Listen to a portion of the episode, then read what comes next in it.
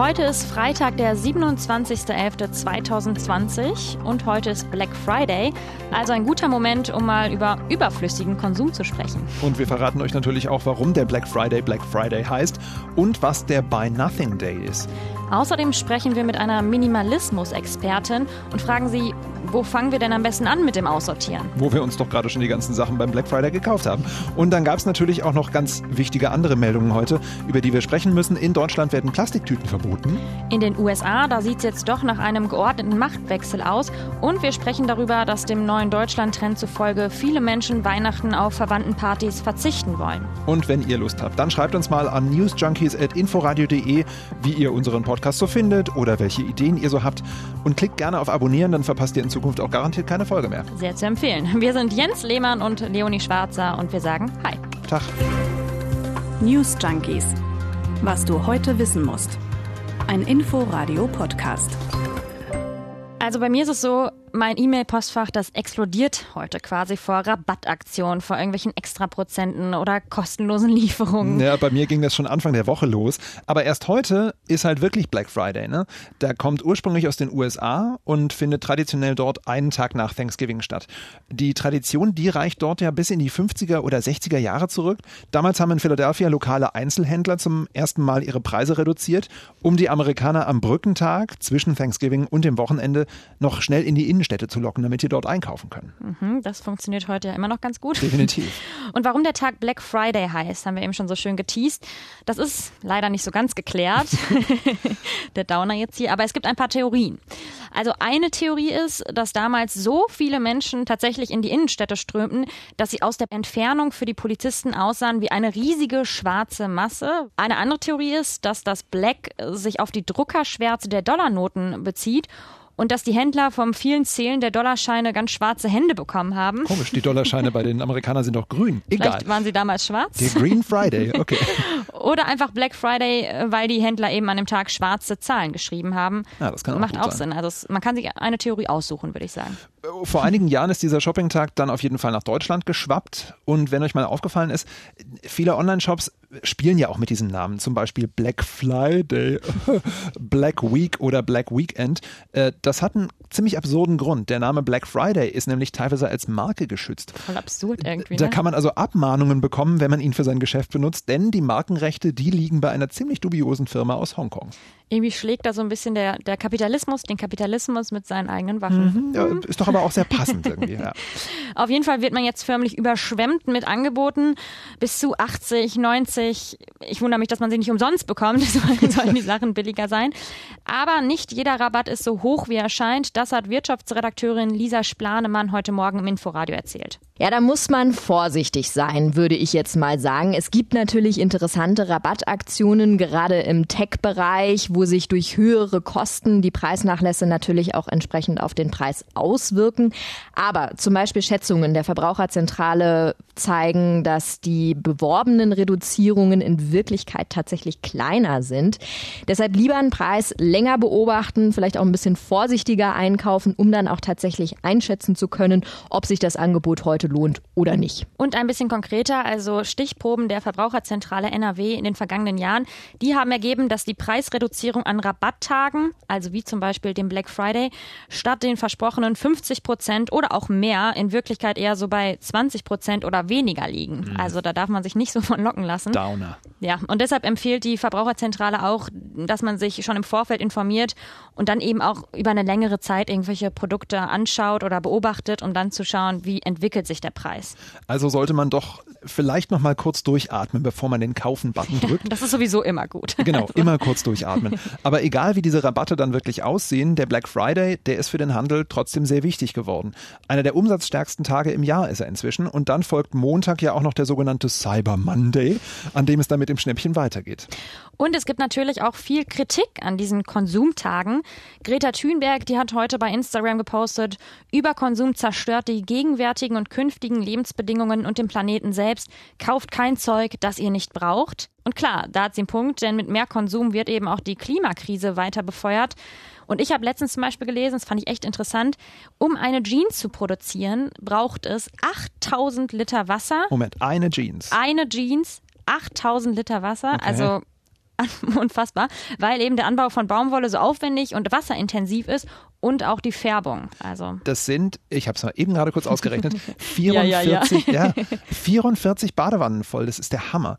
Als Gegenalternative zu dem ganzen Hype gibt es heute aber auch noch den Buy Nothing Day.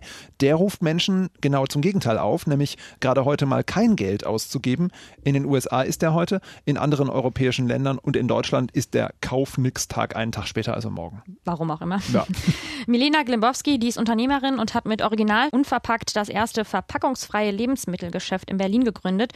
Und sie hat im Inforadio-Forum gesagt, wir sind süchtig nach dem Konsum es fühlt sich an wie Verzicht, wenn man auf bestimmte Sachen nicht mehr konsumiert, wie zum Beispiel Fast Fashion, also schnelle, billige Kleidung, die irgendwie ähm, unter unfairen Bedingungen hergestellt ist, weil man süchtig danach geworden ist. Ich finde, wir müssen über den Begriff der Sucht reden. Äh, wir sind daran gewöhnt, dass wir schnell konsumieren können, billig, und dann dieser Dopaminschuss kommt und uns geht's geil und dann ist er wieder abgeebnet und dann müssen wir das nächste kaufen. Und wir haben so ein bisschen verlernt, Glück und Zufriedenheit aus anderen Dingen zu ziehen. Und genau da steckt ja auch so ein bisschen der Gedanke hinter, finde ich. Ist weniger kaufen denn wirklich eine Einschränkung oder ein Verzicht? Hm. Einige Menschen, die sehen nämlich genau das als eine Befreiung, als ein gutes Gefühl. Das ist die sogenannte Minimalismusbewegung und von der hat man ja in der letzten Zeit immer mehr irgendwo in Zeitschriften gelesen oder man hört auf jeden Fall davon. Es gibt einige Beispiele. Ja, und das sind immer diese Menschen, die dann irgendwie nur noch 50, 60 Schlag mich tot Dinge besitzen hm. und äh, ihre Schränke dann auch sehr gerne nach der Methode der Aufräum-Queen Marie Kondo aufräumen. Mhm. Von der habt ihr bestimmt schon mal gehört. Das ist Sparkle Joy. ähm, der Duden sagt übrigens, Minimalismus ist die bewusste Beschränkung auf ein Minimum oder auch das Nötigste. Mir ist das ehrlich gesagt ein bisschen fern, sagt aber auch auch der Mensch, der gefühlt sowas wie, naja, hunderte von CDs und tausende von Büchern besitzt und ja, auch noch ein paar anderen Kram so. Bei Klamotten bin ich gar nicht so schlimm, aber Bücher und CDs, das ist echt mein Guilty Pleasure. Das ist fürchterlich. Ich kann das komplett nachvollziehen, denn ich bin eigentlich auch keine Minimalismus-Expertin, obwohl ich es gerne wäre. Also ich finde es tatsächlich wirklich spannend und versuche es auch irgendwie immer wieder zu integrieren, aber ich kann mich einfach mega schlecht von Dingen trennen. Auch wenn ich dann an diesen Marie Kondo-Satz denke. Sie sagt ja immer, man soll Dinge anschauen und sich dann sagen, macht mir dieser Besitz wirklich Freude? Und wenn ich das mache, dann führt es aber dazu, dass ich irgendwie denke, ach, dieses T-Shirt, das kann ich noch mal in irgendeinem Urlaub am Strand anziehen. Oder keine Ahnung, diese olle Holzkette, die erinnert mich aber an mein 14-jähriges Ich und das war doch eine interessante Zeit. Keine Ahnung. Du, du erfindest also auch noch so mögliche äh, Alternativen in der Zukunft. Oh, da könnte es noch passen. Ja, ich verarsche mich selber. Aber weil wir beide keine Experten für Minimalismus sind, genau deswegen haben wir uns sozusagen Hilfe geholt. Lina Jachmann ist Autorin und Minimalismus-Expertin. Sie hat schon zwei Bücher zum Thema Minimalismus veröffentlicht und wir haben sie vorhin am Telefon gehabt. Tag, Frau Jachmann. Hallo. Heute ist ja Black Friday und auch gleichzeitig der Buy Nothing Day. Welchen feiern Sie denn lieber? Ähm, das ist eine gute Frage. Ich würde sagen, dass ich keinen der Tage gerne feiere, denn ähm, ich finde, Black Friday zu feiern, also das Shoppen zu zelebrieren und zu etwas Besonderem zu machen, äh, nicht so passend. Und genauso finde ich es aber auch nicht so passend zu zelebrieren, gar nichts zu kaufen, weil ich finde, dass es eigentlich selbstverständlich sein sollte, gar nichts zu kaufen. Also äh, sowohl das eine oder das andere sind für mich Extreme. Wir alle müssen ab und zu was kaufen und das gehört auch mit zum Leben dazu. Ähm, und ich finde, deswegen sollte es dafür keine Feste geben. Was ich ganz gut finde, ist so ein Gegentrend, der sich jetzt ja entwickelt hat, ähm, dass es Firmen gibt, die ihre Erlöse oder äh, Teile der Erlöse spenden am Black Friday. Ich glaube, das läuft unter dem Motto Do Good Day. Ich finde, jeder Tag sollte eigentlich ein Do Good Day sein. Das stimmt. Sie haben ja für Ihr Buch mit vielen Minimalisten auch gesprochen. Was ist denn der gemeinsame Gedanke, der hinter dieser Idee steckt? Ja, also beim Minimalismus geht es nicht darum, einen defizitären Blick anzuwenden und ähm, sich zu überlegen, was man nicht in seinem Leben haben möchte, also wovon man sich trennen möchte, sondern es ist genau das Gegenteil. Es geht darum, sich für Dinge bewusst zu entscheiden. Also die Kernfrage, die ich auch ja, in meinem Buch empfehle, ist immer, sich zu fragen, bereichert dieser Gegenstand mein Leben oder bereichert diese Sache mein Leben? Weil, also ich glaube, wenn man so eine Sache aus dem Minimalismus mitnehmen kann als Quintessenz, dann ist es die, die wichtigsten Dinge im Leben sind keine Dinge. Und das ist etwas, was man durch den Minimalismus sehr schön lernen und mitnehmen kann. Jetzt haben Sie gerade gesagt, dass Dinge einen bereichern können. Trotzdem muss man ja auch sich entscheiden und ein paar Dinge loswerden. Haben Sie denn einen Tipp, wie man anfangen kann, sich von Dingen zu trennen? Ähm, genau, also ich habe einen guten Tipp und zwar sage ich immer, fang da an, wo es am meisten weh tut. Also fange da an, wo es dich in deinem Zuhause am meisten stört. Das ist bei vielen der Kleiderschrank, wo irgendwie die Tür schon gar nicht mehr aufgeht oder zugeht, besser gesagt. Und ähm, äh, wo man dann morgens vorm Schrank steht und denkt, oh Gott, oh Gott, ich habe nichts anzuziehen, obwohl so viele Dinge da sind. Und wenn das der Punkt ist, der am meisten stört, dann würde ich empfehlen, da anzufangen. Oder der Badezimmer im Schrank, der empfiehlt sich auch gut. Also es ist eigentlich schön, so ein kleines Projekt zu wählen, was man so an einem verregneten Sonntag in zwei bis drei Stunden abschließen kann, einfach um dann auch ein Erfolgserlebnis zu haben und um nicht äh, zu erleben, dass es zu so einer Art Erstverschlimmerung kommt und alle Dinge aus den Schubladen gerissen werden und man noch im größeren Chaos zurückbleibt und äh, davon überfordert ist. Ja, Kosmetikartikel oder auch Kleidungsstücke sind ja materielle Dinge. Ähm, kann man denn auch psychisch entrümpeln?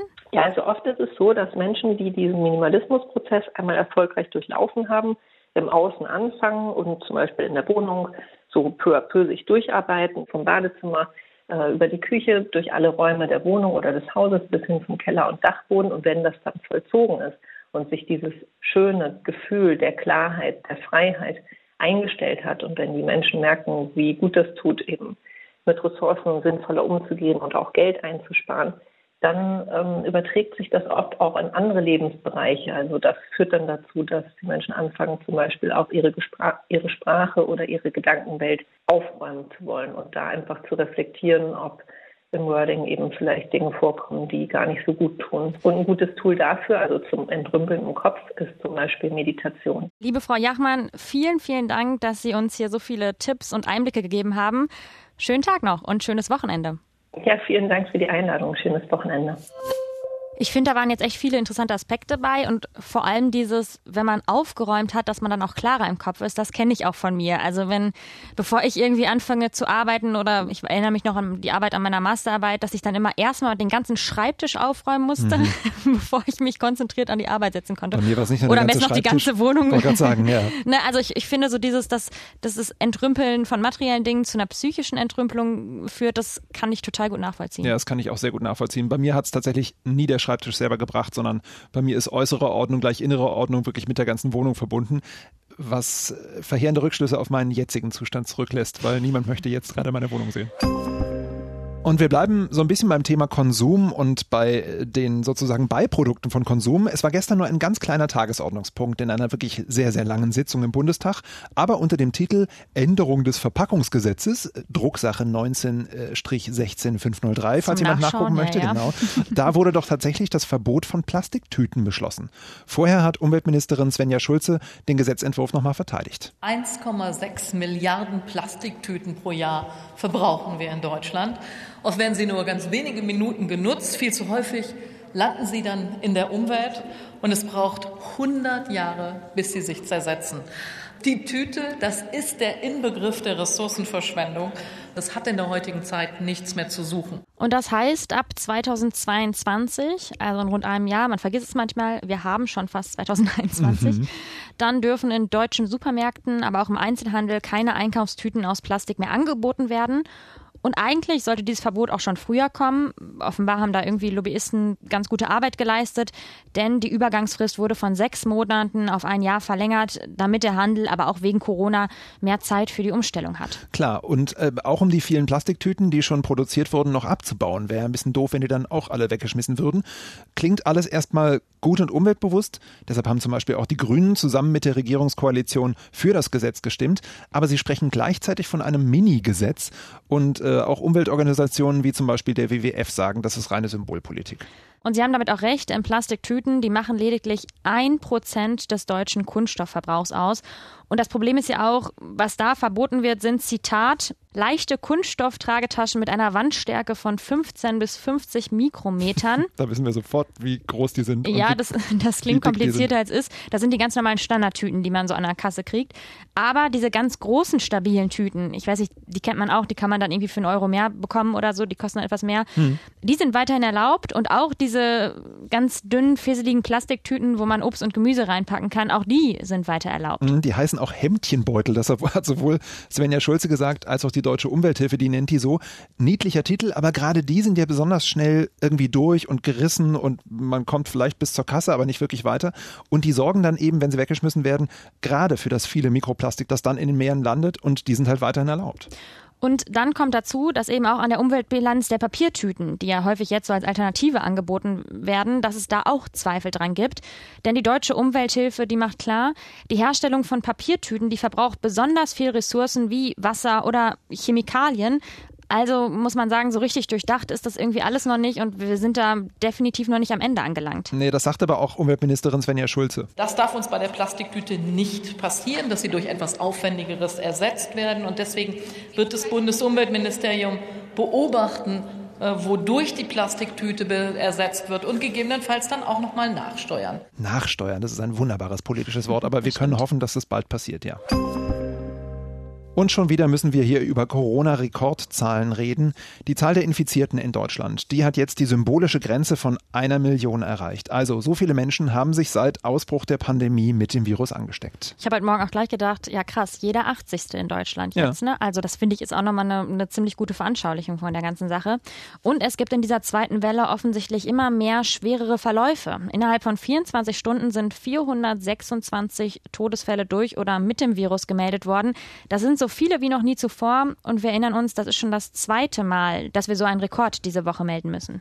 Angesichts der Zahlen kann ich die Entscheidungen von Bund und Ländern von vorgestern jetzt schon nachvollziehen. Was viele allerdings nicht mehr nachvollziehen können, sind die Ungleichheiten, die jetzt eben doch entstehen, weil die Länder unterschiedlich mit den Vorgaben umgehen. Hier in Berlin hat es zum Beispiel schon einen Shitstorm gegeben, als der regierende Bürgermeister Michael Müller dann gestern Abend klargemacht hat, dass sich in Berlin auch zu Weihnachten nur maximal fünf Menschen treffen können. Das heißt, festhalten an dieser fünf Personen Personenregel. Es können dann auch etwas mehr Haushalte sein, das müssen nicht zwei Haushalte sein.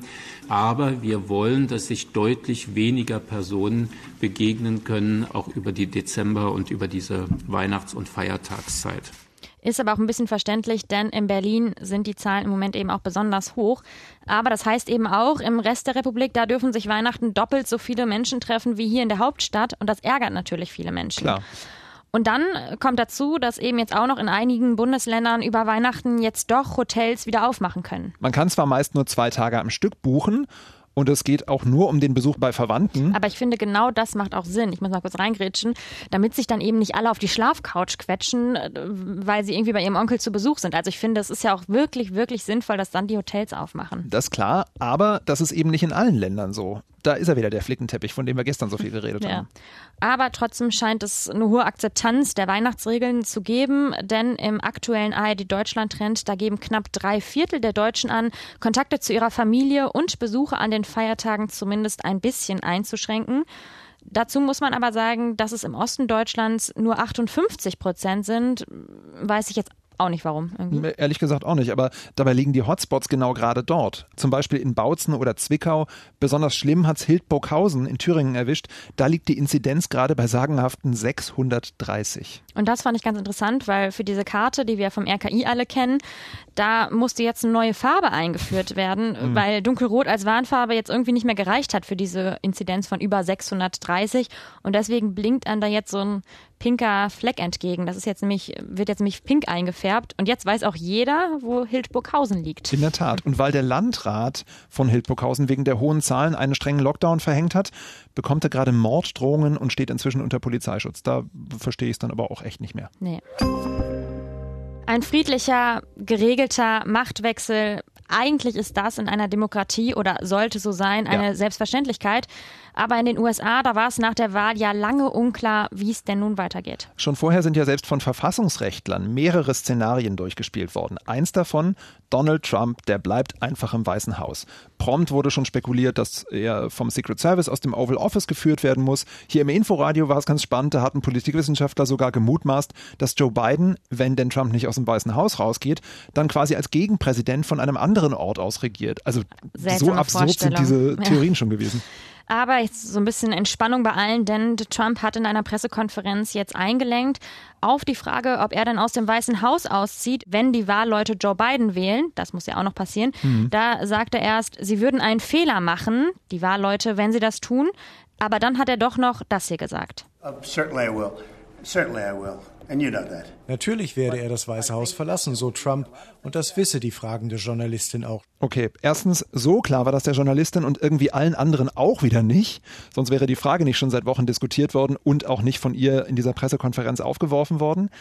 Aber zweitens, vielleicht ist das einfach auch der bequeme Trump, habe ich mir überlegt. Also, ne, der Mann, Theorie. der hat ja schon von Anfang an keinen Hehl daraus gemacht, dass er das Weiße Haus in seiner, wir hatten es ja schon diese Woche, Museumshaftigkeit irgendwie ungemütlich findet. Und er fühlt sich aber sich zu Hause in seinem äh, ultra goldenen Trump Tower in New York irgendwie viel wohler. Das ist eine interessante Theorie, aber wie auch immer, es sieht auf jeden Fall so aus, als würde der Machtwechsel klappen. Aber eins ist klar, Donald Trump hält natürlich und wird es wahrscheinlich auch noch weiterhin an dem Mythos der gestohlenen Wahl fest. Ja, und er sagt sogar, die USA kommen ihm in diesem ganzen äh, Nachwahlding immer mehr wie ein dritte Weltland vor. Das habe ich in den letzten vier Jahren aber irgendwie auch schon häufiger gedacht bei ihm. Und da muss man dazu sagen, dritte Welt, der Begriff, lieber Donald Trump, der ist wirklich ganz schön von gestern. Na, dann nehmen wir doch Bananenrepublik. So langsam aber sicher kommen wir hier in Weihnachtsstimmung. Ich spreche mal für uns. ja. Denn immerhin übermorgen, nicht vergessen, ist erster Advent. Wir dürfen die erste Kerze anmachen. Definitiv. Wir haben ja in dieser Woche schon äh, so Weihnachtsmarkt-Atmo gespielt mit so Klingglöckchen und so weiter. Ähm, also ich muss ganz ehrlich sagen, ich bin noch nicht so richtig in Stimmung. Äh, ich bin eh schon immer ein langsamer Vorfeuer gewesen und Corona ist, ist da nicht wirklich hilfreich, kann man sagen.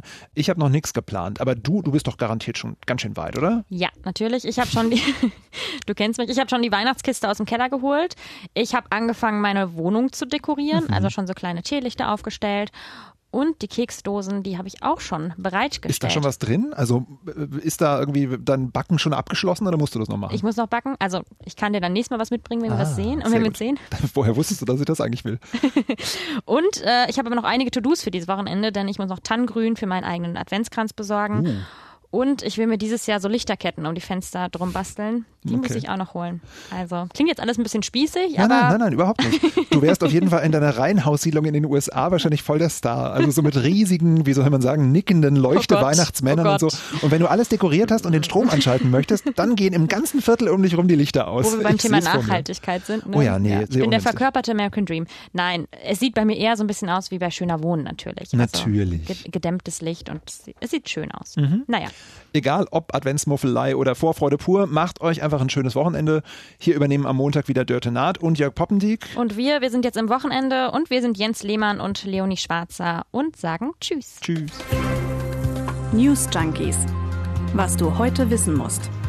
Ein Podcast von Inforadio. Wir lieben das Warum.